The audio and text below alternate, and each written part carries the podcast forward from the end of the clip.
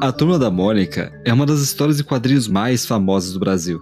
Criada pelo cartunista e empresário Maurício de Souza em 59, é conhecida e amplamente difundida até hoje pelas terras tupiniquins, ganhou o coração da criançada e até de vários adultos. E não só no Brasil. Sem dúvida, é a história brasileira mais difundida ao redor do mundo. Mas como tudo nesse mundão, teria a Turma da Mônica um lado sombrio? Então hoje é dia de Lado Obscuro Raiz. Vamos aproveitar a estreia do filme da Turma da Mônica aí nos cinemas para viajar aqui nas teorias mais bizarras envolvendo a Turma da Mônica. Coisa para adulto, hein? Traumas serão criados, ouvintes. Tem coragem de nos acompanhar? Então apague as luzes, coloque seus fones de ouvido e cubra bem seus pés, porque está prestes a começar mais um episódio de Alaste-me para o podcast.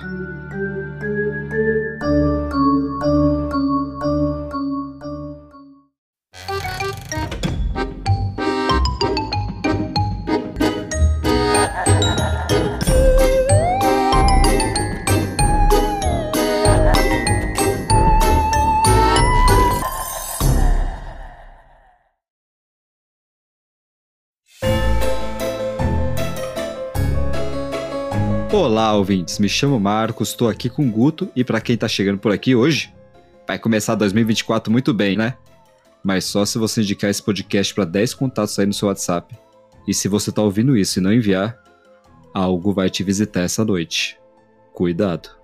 Caraca, hein, Marcos? Desenterrou aquelas correntes do Orkut lá, hein? Oi, meu nome é Samara, tenho 14 anos. Teria, se não tivesse morrido no ano passado.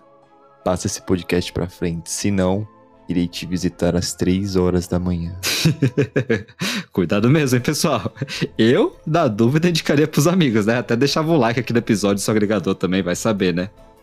Mas sim, seja muito bem-vindo.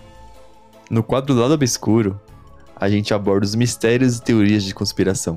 Sabe aquelas teorias mais malucas da internet? Aquelas perguntas que não deixam você dormir à noite?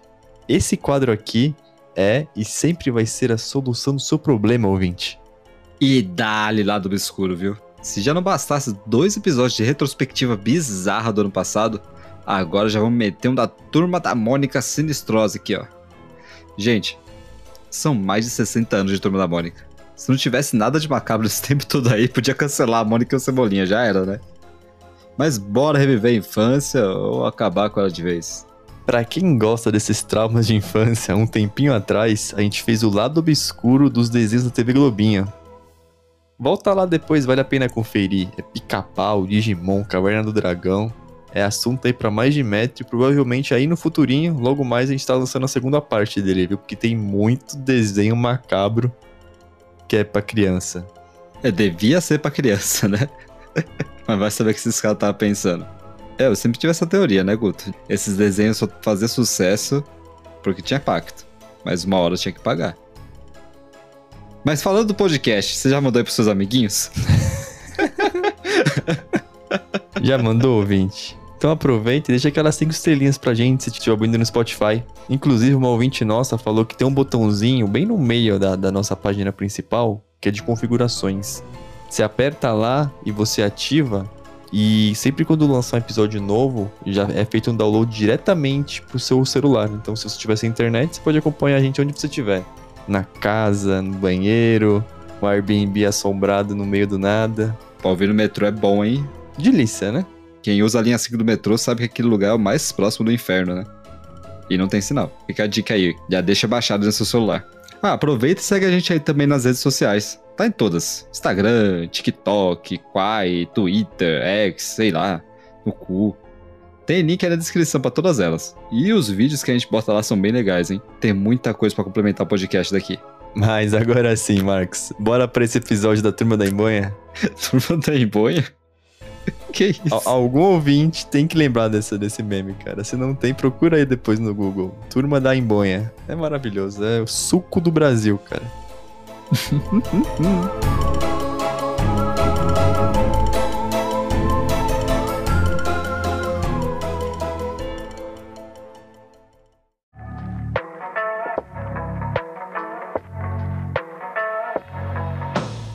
Gente, eu acho legal começar o episódio aqui falando um pouco sobre a turma da Mônica, né? E sobre o seu criador, Maurício de Souza. Vai que tem algum ouvinte aí que nunca ouviu falar deles, né? Deve ter. Aliás, pessoal que ouve a gente aí de Portugal, da Espanha, vocês conhecem a turma da Mônica? Manda aí pra gente no arroba se é famoso aí também. Eu sei que tem até no Japão, né? Teve uma linha de caneta que o Maurício lançou lá. Mas e você aí, Brazuca? Você com certeza conhece, né? Bom, se você não conhece, vai conhecer agora. Afinal, né? Quem que é turma da Mônica perto de Arracha no podcast? Quem é Cebolinha e Cascão perto de Barcos e Guto, né? Quem, né? Quem que você é? Você é o Cascão ou Cebolinha? Ah, eu não falo errado, né? Quer dizer, às vezes falo. Dicção de milhões aqui dos podcasters, né? É. Gravando no calor de 40 graus, suando, ó, tá mais pra Cascão mesmo. Ô, Guto, você fica falando desse calor todo dia, tá ligado? Que você tá querendo abrir um- uma vaquinha virtual aí pra comprar ar-condicionado?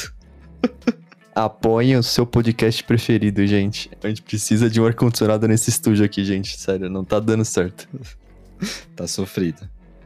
Bom, a gente, voltando aqui pro Mauricinho. Mauricinho que com certeza tá condicionado no estúdio dele.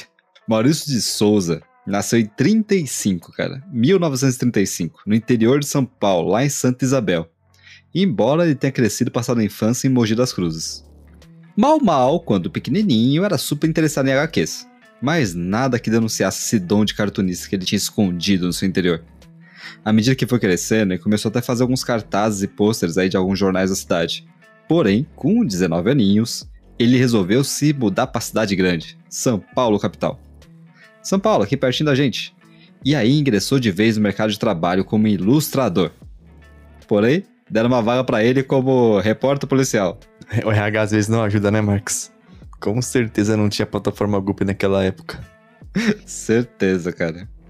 Bom, ele ficou cinco anos bancando de Datena por aí. Mas pelo menos ele podia ilustrar as próprias reportagens, né? E aí, só aos 24 anos, em 59, ele conseguiu emplacar sua primeira tirinha no jornal da Folha da Tarde. Ele não sabia, mas ali estava a sementinha para o que seria a HQ mais famosa do Brasil. Fala dele. E aí, então, nasceu a Turma da Mônica. É, não. Na verdade, a tirinha aí, essa primeira, é da turma do Franginho e do Bidu. ah, grande Bidu. Eu tive um cachorro chamado Bidu, e o meu gato deve estar por algum lugar aqui perto, chama Mingau, cara. Sim, eu sou fanboy da Turma da Mônica, gente. Fica aí pra vocês essa informação inútil. de carteirinha. É isso aí, gente. Frangi e Bidu são os primeiros personagens do Mônica Verso. Fala deles.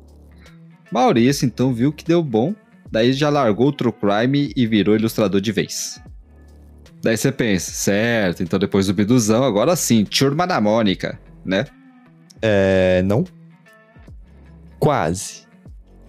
Foram aí 10 anos de tirinhas de Bidu e Franjinha. Os outros personagens foram aparecendo aí gradativamente nas próprias tirinhas dos dois. E aí, em 1960, temos o senhor Cebolácio Júnior Menezes da Silva, ou nosso Cebolinha. E para choque de todos, era a turma do Cebolinha naquela época. Já tínhamos também Cássio Marques de Araújo, o inimigo número um do banho. E Magali Fernandes Lima. Magali, né, gente? Aí em 63, só que apareceu a Mônica Souza, nossa Monicona. Caramba, a Mônica deu um golpe de estado na turma em 70, hein? Daí lançou o primeiro gibi da turma da Mônica. E a gente aqui esse tempo todo julgando Cebolinha de golpista, né? Que ele quer tomar o trono dela de dona da rua. Tá vendo?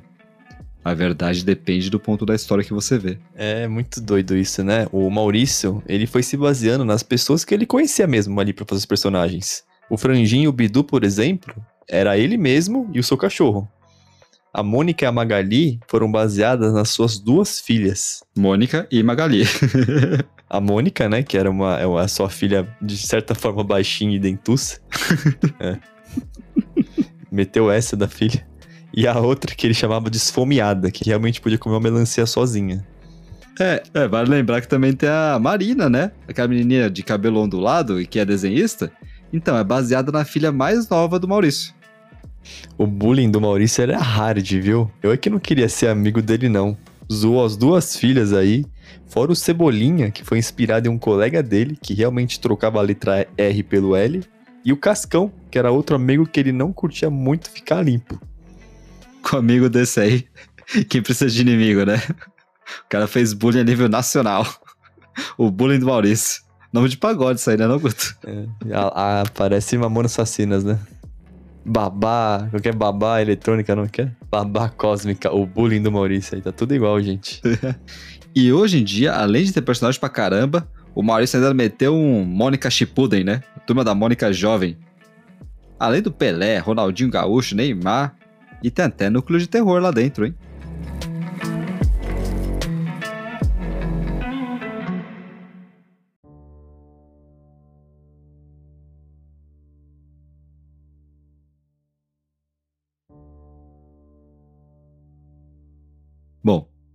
Para começar as bizarrices, lá nos anos 50, os estadunidenses começaram uma onda de hate contra quadrinho. Mas lá também os caras da hate contra tudo, né? Nessa época, muitas das HQs eram trazidas de lá pro Brasil. E é claro que o hate acabou vindo junto, né? Cedo ou tarde. Eles estavam alegando que ler quadrinhos estimulava criminalidade e delinquência para as crianças. Olha as ideias dos caras. Imagina esse podcast aqui então, Guto. Nossa, cancelados. Meu, eu adoro isso. Quadrinho videogame transforma as crianças em monstros violentos. Novela cheia de briga e assassinato no noticiário falando de morte por duas horas quando a criança chega na escola? Ah, não, isso aí tudo bem. Pega nada. É tipo aqueles programas de denúncia, né, da Record, né? Os caras falam que o filho matou a avó com 15 facadas e depois, não, foi o Assassin's Creed que matou. E mostra a criança esfaqueando a pessoa, assim. Mostra a mãe no chão, lá mostra a faca que ele usou, mostra como é planejou. Falta só fazer um passo a passo, né? Hoje no tutorial aqui é. da. Ó, se você quiser fazer um massacre, primeiro, ele comprou a arma em tal lugar. Segundo, colocou escondido a mochila dentro de um pão. Maravilhoso. Ô, gente, Assassin's, Assassin's Creed é do bem, galera. Tem que. Os templários que eram do mal, pelo amor de Deus, galera. Se for falar mal, fala mal dos templários. Bom. Há controvérsias. Poxa, alguns dos quadrinhos que eram feitos naquela época eram para adultos, gente. Continham violência, conteúdo sexual, que nem hoje. Mas aí o governo não tá sabendo separar as coisas. É, afinal, esses caras do governo aí nem se interessam em saber de verdade como é que um quadrinho é videogame, né? Os caras só metem o pau e vai embora. Não preciso conhecer para legislar. O que, que eles fizeram então? Censuraram, óbvio. Chegaram a implementar um código de ética para HQs. E aqui no Brasil, entrou também em vigor, não foi só nos americanos. Eles chegavam a colar um selo que identificava se aquele quadrinho podia ou não ser publicado. E teve um monte deles que foi queimado naquela época. Isso é muito doido. Loucura, né, cara? Os caras fazendo fogueira de quadrinho. Daí, para melhorar as coisas, em 64 entra o regime militar. Todo mundo precisava andar nas rédeas da época, né? Então, Maurício, que estava à frente da Associação de Desenhistas de São Paulo e trampava na Folha da Tarde, jornal, né? Não tomou partido algum.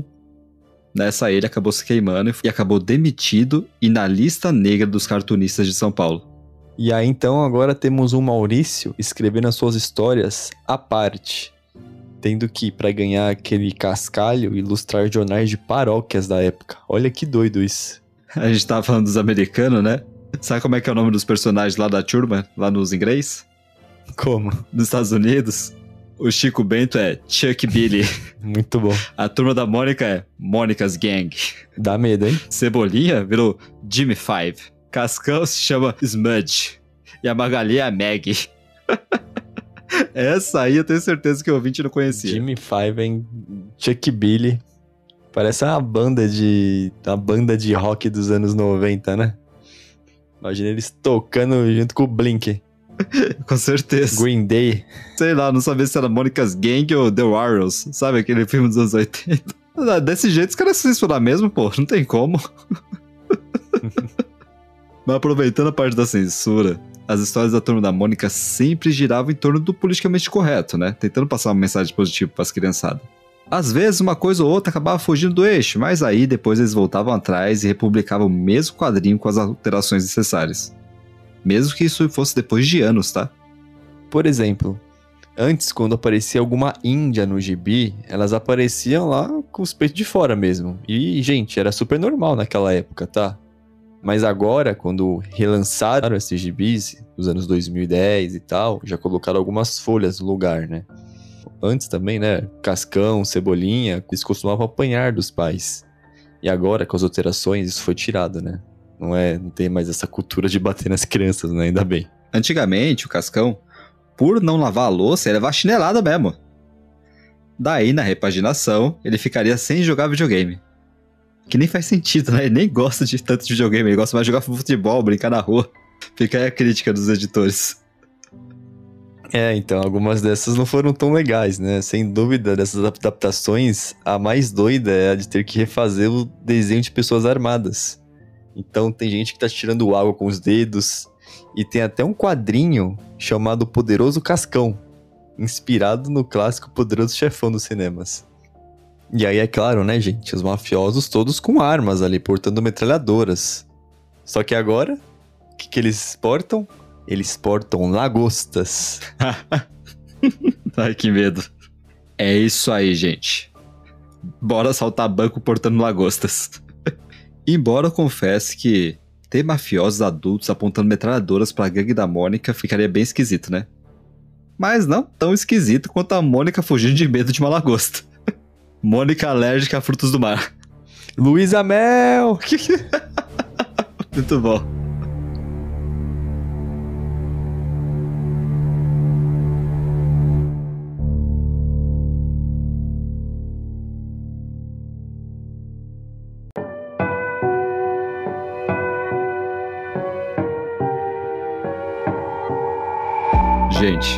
Vamos falar agora sobre as bizarrices da Turma da Mônica. Mas antes de a gente entrar de cabeça nas conspirações, vocês lembram como o trabalho do Mauricinho introduziu o sobrenatural para a criançada? Existem milhares de gibis que foram feitos durante o Halloween, ou com a presença desses personagens sobrenaturais. Alguns ele puxou mesmo da cultura pop, como Drácula, Zumbi, Loira do Banheiro. Vai de Blood Mary a Saci Pererê e Cuca do folclore brasileiro. O folclore brasileiro tá super presente também. Cara, tem até briga de anjos versus demônios. Quase um Supernatural. Não sei como não apareceu um Dean sem um Chester aí na, na Turma da Mônica ainda. Será que não apareceu? Pior que deve ter aparecido, cara. Porque tem o Exterminador do Futuro. A gente chegou a ser apresentado a Turma dos Celestiais, junto com o Anjinho. Lembra o Anjinho da Guarda? O loirinho lá, cabelinho caracolado. E do outro lado, os Diabinhos, comandados pelo próprio Satanás. Carinhosamente chamado de Diabão. Tem alguns quadrinhos que o diabão sobe do inferno direto pro bairro do Limoeiro para tentar fazer pacto com a criançada. Ele é retratado nos quadrinhos como aquele diabo clássico, vermelhão, chifres, rabo com tudo e pronto para fazer maldades. Subiu na sexta-feira, certeza. Dia de maldades. Tem uma HQ lá dos anos 80 que o diabão sobe até o céu, luta com São Pedro pela alma do Chico Bento. Ainda bem que São Pedro vence a luta e impede Chico de ser picado por uma cobra venenosa enviada pelo próprio Satanás. É, o Diabon, por algum motivo não muito claro, tinha muito interesse no Chico Bento. Quase todas as vezes que ele apareceu nas, nas HQs, foi para causar com ele. Teve outra história em que ele é preso em um calabouço e de tanto que o Chico Bento rezou, ele fez uma auréola aparecer na cabeça do Satanás. Rapaz, tá doido, hein? O primeiro exorcismo real retratado em uma HQ infantil. Maurício de Souza, esse cara é um monstro, mano. Mas é esquisito, né? Essa perseguição toda aí pelo Chico Bento. Vai saber por quê, né? Vamos ficar esperto nesse filme do Chico que vai lançar aí, viu? Mas falando de Diabão, quer ouvir uma, no mínimo, interessante, Guto? Manda. Vocês já assistiram aquele episódio A Gruta do Diabo?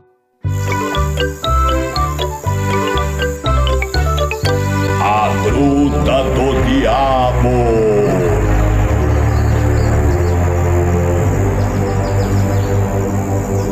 Esse é episódio muito bom da Turma da Mônica, lançado em 87. O episódio começa com as crianças brincando. E Cascão e Cebolinha conversando sobre estarem cansados de serem crianças. Eles já estão cansados dessa vida. Eles querem ser adultos, querem viver novas aventuras, explorar coisas mais maduras. coisas além da infância. Eles vão atrás dessas aventuras, não importa onde. E o Cebolinha mesmo diz: Eu vou atrás dessas novas aventuras, nem que seja no inferno. Nesse momento você já sente que tem alguma coisa estranha no episódio, né? Eles saem em busca dessas aventuras e vão num lugar que é conhecido e temido por todos: a Gruta do Diabo. Por que ela tem esse nome? Bom, a duplinha tá prestes a descobrir. Logo quando eles entram na caverna e estão descendo, eles acabam escorregando uma pedra, sofrendo uma queda horrível até o fundo. Logo depois, eles se levantam e são recebidos por um diabo, daquele lá vermelho com chifres e tudo, que diz que eles estão no inferno. Esse diabinho explica que eles foram muito travessos em vida e agora vão passar o resto da eternidade ali, pagando pelos seus pecados. Começa a fazer um tour com eles pelo inferno, com vários outros diabos mostrando todos os tipos de sofrimentos que eles vão ter que passar, todos os castigos que esperam por eles espetos, chicotes, o lugar quente, o verdadeiro inferno apavorando as crianças. É isso aí, gente. Cebolinha e Cascão morreram na queda e foram parar no inferno. No decorrer do episódio, eles acabam finalmente conseguindo sair de lá de alguma forma. Mas o mais interessante é que depois que os dois saem correndo de medo, prontos para voltarem a ser crianças e viver o restante das vidas deles normalmente, a câmera volta pro diabinho. Começa a tirar aquela fantasia vermelha com o rabo. Ele tira a máscara na verdade, o diabinho era o anjinho da guarda disfarçado. Todos aqueles outros diabos eram outros anjos também, que tinham forjado tudo aquilo para dar uma lição nas crianças. Caramba, Segura tá parecendo aquele episódio de Caverna do Dragão. Você não sabe se o você não sabe se o mestre dos magos quer do bem ou se o vingador quer do mal e eles estão no inferno ou não estão. Pelo menos eles saíram, né? Já o pessoal da Caverna do Dragão, ó, tá, tá lá até hoje. É, eles conseguiram sair da caverna, cara. Mas fica toda essa questão filosófica por trás que a gente acaba não pegando quando é criança, né? Fica aí, ouvinte.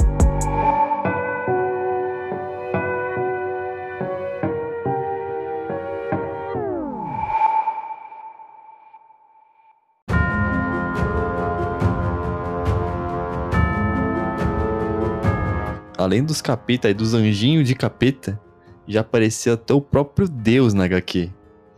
E lá ele era o chefe de todo mundo. São Pedro, dos anjos, de geral.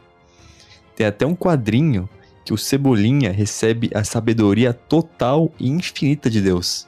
E aí, quando ele recebe esse poder, ele surta de vez e se torna muito malvado.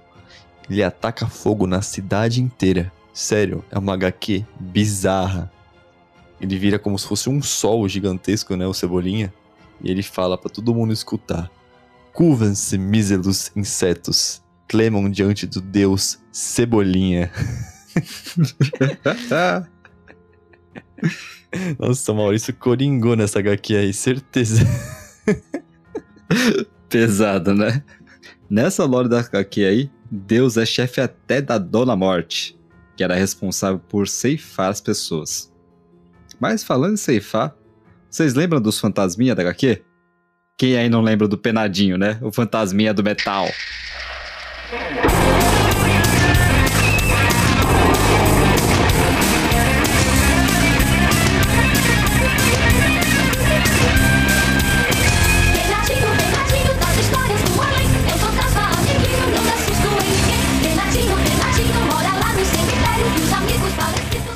Quando vivo, o fantasminha se chamava João Carlos Amorim.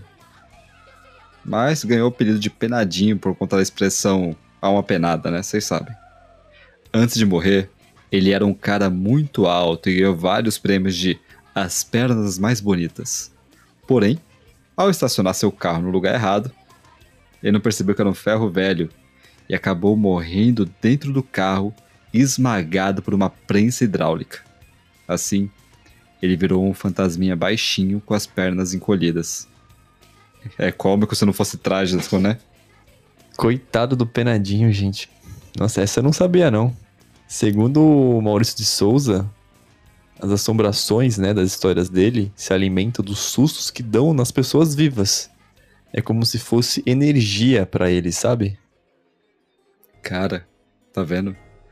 Turma da Mônica andou pra que Monstros S.A. pudesse correr. Eu lembro que nessa turma do Penadinho sempre se passava no cemitério. Era como se fosse o limoeiro deles, né? E aí tinha ele, que era o fantasminha, aí tinha o Zé Vampir, que era o vampiro, o Lobe, Muminho, o Frank, e ainda tinha aqueles esqueletos lá, né? O Zé Caveirinha e mais um. Cranícola, eu acho, não lembro. Gente, isso aí é o suco do guia de combate aqui do Rachin para o podcast. É maravilhoso. Eu lembro que tinha uma tirinha do Zé Vampir que ele fala que tem força descomunal, dentes poderosos e a sua pele brilha que nem purpurina. Ô, Edward, Edward pistolou com isso aí. Maurício, gênio. Maurício Gênio, cara. Hollywood deve muito a ele. Mas sabe o que eu lembrei também? Na Turma da Mônica Jovem tem a super saga do fim do mundo da Turma da Mônica. Cara, bizarro. Claramente o fim do mundo bíblico, assim, apocalipse dentro de uma HQ. Somos apresentados aos quatro cavaleiros do apocalipse, os membros da Bíblia. E nessa lore da Turma da Mônica aí, eles foram criados pela principal força antagonista da saga. Ele mesmo, o Diabão. Cada cavaleiro vai ser rival de um personagem principal da Turma da Mônica. Cada cavalo, né? O cavaleiro fica assistindo, ele é voyeur. Até o momento, três deles já se apresentaram. O cavalo vermelho da guerra, que rivaliza com a Mônica, o cavalo amarelo da morte, que rivaliza com Cebolinha, e o cavalo branco da decadência, inimigo do Cascão. O quarto, que é o cavalo da fome, que com certeza ia bater de frente com a Magali, ainda não foi revelado. E nem tem previsão de quando será. Né? A turma da Mônica jovem, essa mesmo que tá lançando um filme agora nos cinemas, não é tão inocentezinho que nem os gibis deles crianças. Essa saga do fim do mundo, ela é bem esquisita por si só. Pra quem não sabe, né, os quatro cavaleiros do Apocalipse são as figuras do cristianismo que aparecem primeiramente no Velho Testamento, no livro de Zacarias e também no livro de Ezequiel, e são citados. Além do primeiro do cavalo branco, temos guerra, fome e morte. Eles viriam para anteceder o fim do mundo. Eu acho que vai valer um episódio só dos quatro cavaleiros aí algum dia, hein, Guto? Se bem que não sei se dá pra fazer um guia de combate contra eles não, dá? Corre, Marcos, corre. A gente já fez o fim do mundo nórdico no passado, pessoal, o Ragnarok. E tá muito legal. Depois você pode voltar e ouvir também. Mas com certeza o fim do mundo cristão tá no nosso backlog, fiquem tranquilos.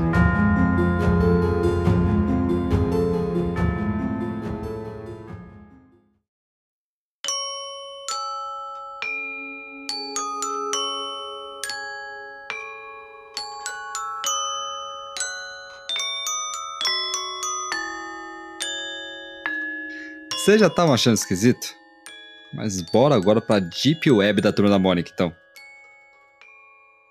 Vamos começar aqui com uma teoria mais tranquilinha, vai, Guto? Se na verdade a Turma da Mônica inteira era uma criança só? Nessa teoria, que até faz um pouco de sentido, o Maurício fez a turma da Mônica como se fosse uma criança fragmentada. Lembra daquele filme do Fragmentado do Shyamalan? Então, é mais ou menos aquilo. Cada criança é a encarnação viva de uma característica infantil e de como isso reflete na vida dela e a faz evoluir como pessoa. Entenderam? Não. Então peraí que a gente vai exemplificar pra você. A Mônica é super briguenta. Seria aquela fase da criança que ela faz birra, chuta, soca, dentada. Ela não faz isso por mal, mas porque se sente até amedrontada às vezes, ou com raiva. Ainda não tem esse amadurecimento, sabe, de como levar as coisas. E, em compensação, o Cebolinha, que sempre a contraria. Ele quer se impor, ele quer pôr uma independência da turma, ele quer se tornar adulto antes da hora. Igual naquele episódio lá da Gruta do Diabo. Em contrapartida, ele tem a fala toda errada, que é muito comum nessa fase do desenvolvimento da linguagem. Cascão seria a raiz do medo da criança. O pavor do banho estaria generalizando todas as fobias que a criança pode ter, todo aquele medo que ela tem do desconhecido. E a aversão ao banho também, né? Tem criança que não gosta de banho. Me lembrou aquele episódio lá do A Meia-Noite Leria Seu Relato, que o cara não tomava banho nunca mais porque tinha uma entidade no chuveiro dele. é, e se você não ouviu A Meia-Noite Leria Seu Relato de vovó, escuta lá depois. Quero ver vocês tomarem banho também, tá? Tô zoando o cascão aí. E a Magali seria a vingança. Ela seria a vingança contra as mães que sempre entopem neném de comida, sabe? Faz a criança comer um monte, nunca é o suficiente. Não, pode comer tudo, limpa o prato. Ela seria esse sonho infantil de poder comer o quanto quisesse sem consequências. No fundo, no fundo, todos esses personagens seria a personificação da personalidade de uma criança só. Hoje, todas as crianças do mundo. Bom, sei lá. Quem nunca passou por alguma coisa dessas aí, né? Sabe também quem tem, Marcos? O personagem louco. Você lembra dele? Muito bom, louco, cada louco. Ele aparece às vezes no gibi, só que apenas ao lado do Cebolinha, o que começou a trazer algumas teorias para os leitores. Esse personagem, o louco, ele é um adulto, ele é totalmente surtado. A bublé mesmo das ideias. Nessa teoria, o louco, ele seria um amigo imaginário. Como ninguém consegue mais vê-lo no gibi, ele seria esse fruto da imaginação do Cebolinha. Como ele quer se tornar adulto, o louco seria esse medo retraído dele, dele continuar infantil mesmo crescendo. Teria Cebolinha perdido a sua sanidade?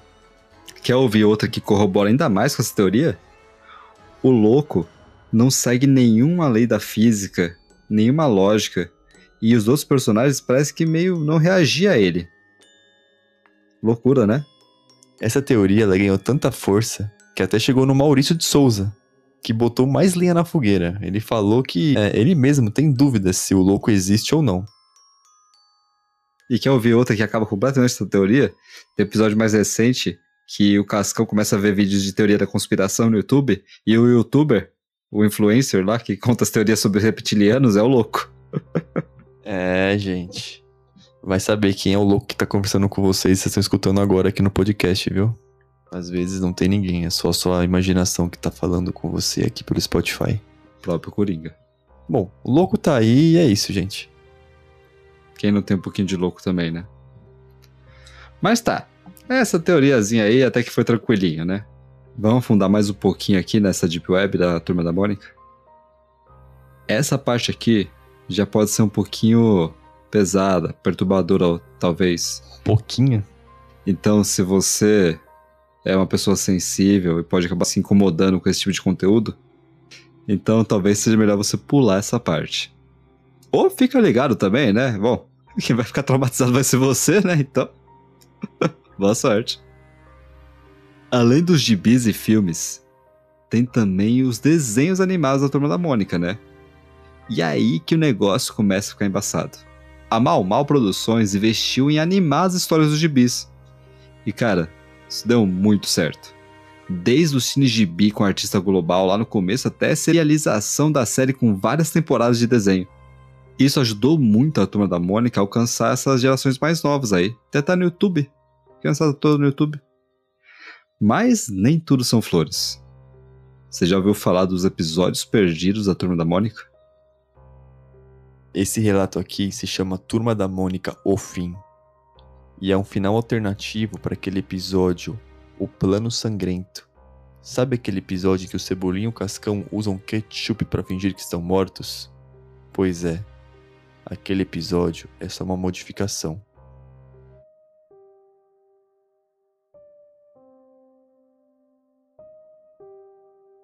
A abertura toca normalmente Porém, além de mostrar o nome do episódio, o fim, também estava escrito outra coisa na tela. Eu não me lembro muito bem. E avisava que aquele episódio era só uma modificação.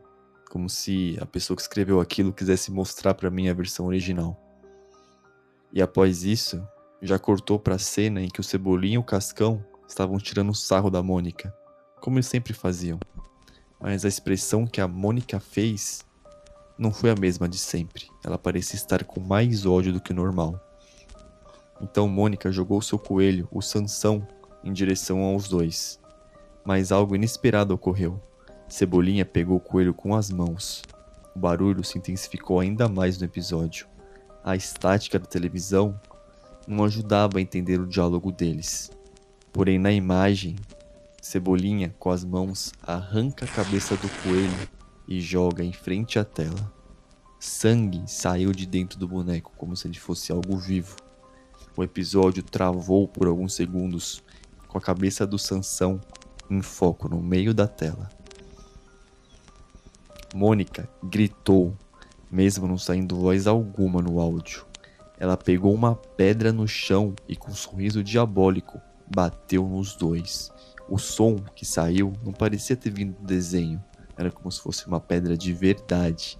Eu me segurei para não desligar a televisão naquela hora. Até que em seguida aparecem Cebolinha e Cascão atirados no chão. O impacto da pedra fez com que suas cabeças fossem afundadas, os cobrindo inteiro de sangue, como se fosse uma imagem sobreposta em cima da outra. A de cima com todo o sangue real da pedra, e a de baixo, a original com ketchup. Mônica tinha matado eles. O episódio corta para uma tela em preto e branco, e agora um choro pode ser escutado bem baixinho ao fundo. Na tela temos Cebolinha e Cascão, e as suas órbitas dos olhos estão vazias, olhando diretamente para mim que estava assistindo aquilo. A imagem vai se aproximando deles bem lentamente, até ficar totalmente preta. Assim, acabando o episódio. Eu não tive coragem de contar aos meus pais na época que eu tinha visto. Mas vendo hoje alguns relatos na internet, parece que mais pessoas, assim como eu, assistiram esse episódio também aquela noite no Cartoon Network. Caramba, hein, Guto? Como é que o Maurício deixa produzir um negócio desse? É, então, pelo que tá escrito aqui, né? Parece que alguém vazou, né? Não sei se ficou com raiva lá do emprego e disponibilizou isso. O pior não é nem só o Maurício, né? É o Cartoon Network liberar isso, né? Isso se fosse o Cartoon Network, né? Porque lembro que no passado, né? Na época lá da, das televisão de tubo, tinham várias. É, tinham vários canais que eram meio piratas que apareciam do nada, chiado. Vai saber se não. Um então, que eu fiquei mais né? surpreso ali é ter chiado na TV a cabo, né? Ah, não, mas acontece. Acontece? Tá zoado, né? Aconteceu com a minha porque era gato.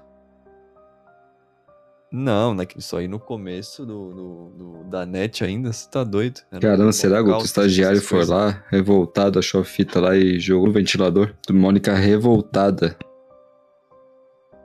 Eu tenho dó do Cebolinha, cara. Foi pro inferno lá aquela hora, agora apanhou da Mônica, morreu. Não tá fácil pro Cebolinha, Difícil, não. Difícil, né, cara? Só quer crescer. Você quer crescer logo. Bom, eu que não queria estudar na escola da Mônica, hein? Tá doido, gente. Respeitem a Mônica aí. Tá dando certo não isso. Bom, ao mesmo tempo que é um negócio super pesado, né, e sem noção nenhuma pra uma criança, a gente retorna naquele flerte que o Turma da Mônica tem com o politicamente correto, né? As consequências que o bullying pode ter podem ser assustadoras. É, quando você pesquisa esses episódios perdidos da Mônica, né, na internet, assim, você vai se deparar com cada doideira, né? Tem alguns episódios bem mais pesados que esse que a gente resolveu nem colocar aqui, mas sempre acabava em morte. Alguém vai morrer nesses, nesses episódios perdidos. Esse aqui claramente é o mais famoso deles, né? É algo que tá aí na internet já faz anos, né? Falam que esse caso se passou nos anos 98, 99, foi, sei lá, nos 2000 aí, né? Difícil saber qual é a data certa dessas histórias da internet, porque elas vão se adaptando e tal. Além do que são vários relatos, né? Várias pessoas replicam esse tipo de coisa e acaba alterando um pouquinho aqui e ali, até você achar a fonte, o primeiro. Mas ao mesmo tempo, esse tanto de gente falando deixa até essa dúvida, né? Será que isso aí não foi real mesmo? E é porque se você colocar, né, Turma da Mônica ou Fim na internet, você vai ver que tem vários relatos de pessoas diferentes fazendo coisas diferentes, inclusive assistindo coisas diferentes naquele dia. Então pode ser um surto coletivo, né? Que nem o Sayajin lá no 11 de setembro, da TV Globinho. Ou realmente teve uma noite que passaram algo que não devia no Cartoon Network. Vai saber, né, gente? Nossa. É, sei lá, né, Guto? Não duvido. Passar frango robô no Cartoon Network. Do Adult Swing. Swim. Os Omblongs. Depois disso aí, a turma da Mônica Sombria é refresco. Do Swing tá aí pra isso, né, gente? Pra- Você tá assistindo o desenho de noite lá, não sabe o que tá acontecendo do nada. Mas é aquilo também, né, Guto? Você tá lá meia-noite e meia assistindo desenho. O, o moleque tá ali no, no controle, é Cartoon Network e Emanuele, né?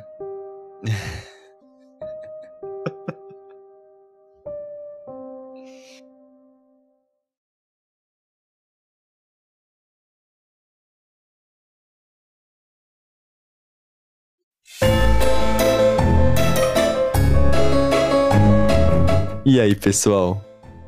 Traumatizados com a Mônica hoje? Eu é que não ia caçoar dela não, viu? O pessoal lá foi de base mesmo. Gente, mas depois desse episódio todo aqui sobre a Turma da Mônica, vale lembrar que tá em cartaz o filme Turma da Mônica, Reflexos do Medo. Flertando com o terrorzão, né, gente? Uma coisa meio Scooby-Doo. Como falamos anteriormente, essa saga com eles jovens do ensino médio é bem diferente desses criancinhas, né, que tinha já sido retratado no Turma da Mônica Lições e Laços. Os próprios atores desse novo filme falam que o realmente vai dar medo. Esse filme novo, ele é puxado pro terror. Tanto que ele foi gravado aqui no Museu do Ipiranga, em São Paulo. Que por si só já é um museu bem assustador. Tem até a necrópole lá onde está enterrado Dom Pedro e as suas mulheres. Os- No filme, né, situado aqui em São Paulo, vai ter muro pichado, vegetação fechada, filmagem de noite. Tudo isso acaba criando, né, um storytelling assim focado no suspense. Falaram também que beberam muito de Stranger Things pra fazer esse filme. Então pode vir coisa boa daí, gente. É cinema nacional, gente. Vamos lá, prestigiar, dar um apoio. É, galerinha, as teorias que a gente falou aqui hoje, o episódio perdido também, estão aí, que nem eu falei, estão aí na net desde sempre, viu? Não é porque já foi escrito e reescrito mil vezes que é verdade. Até onde eu sei, a Mônica não matou Cebolinha, não. Mas que ela tem vontade, às vezes tem, né? Tem, tem, é verdade. Tem, né? Mas e você, ouvinte? Ficou com vontade de assistir o filme da Turma da Mônica depois desse episódio aqui? Ficou traumatizado? Ou foi bem de boinha? Manda pra gente aí na nossa caixa de texto do Spotify ou nas nossas redes sociais, arroba Raspmepod. Conta pra gente se você também assistiu esse episódio perdido. Mas agora sim, chega de Turma da Mônica por hoje. Pera aí, Marcos, que barulho é esse? Caralho, Guto, onde tá uma escolha azul aí? Cebolinha! Ah, não. Corre, vai, corre, corre, corre, corre.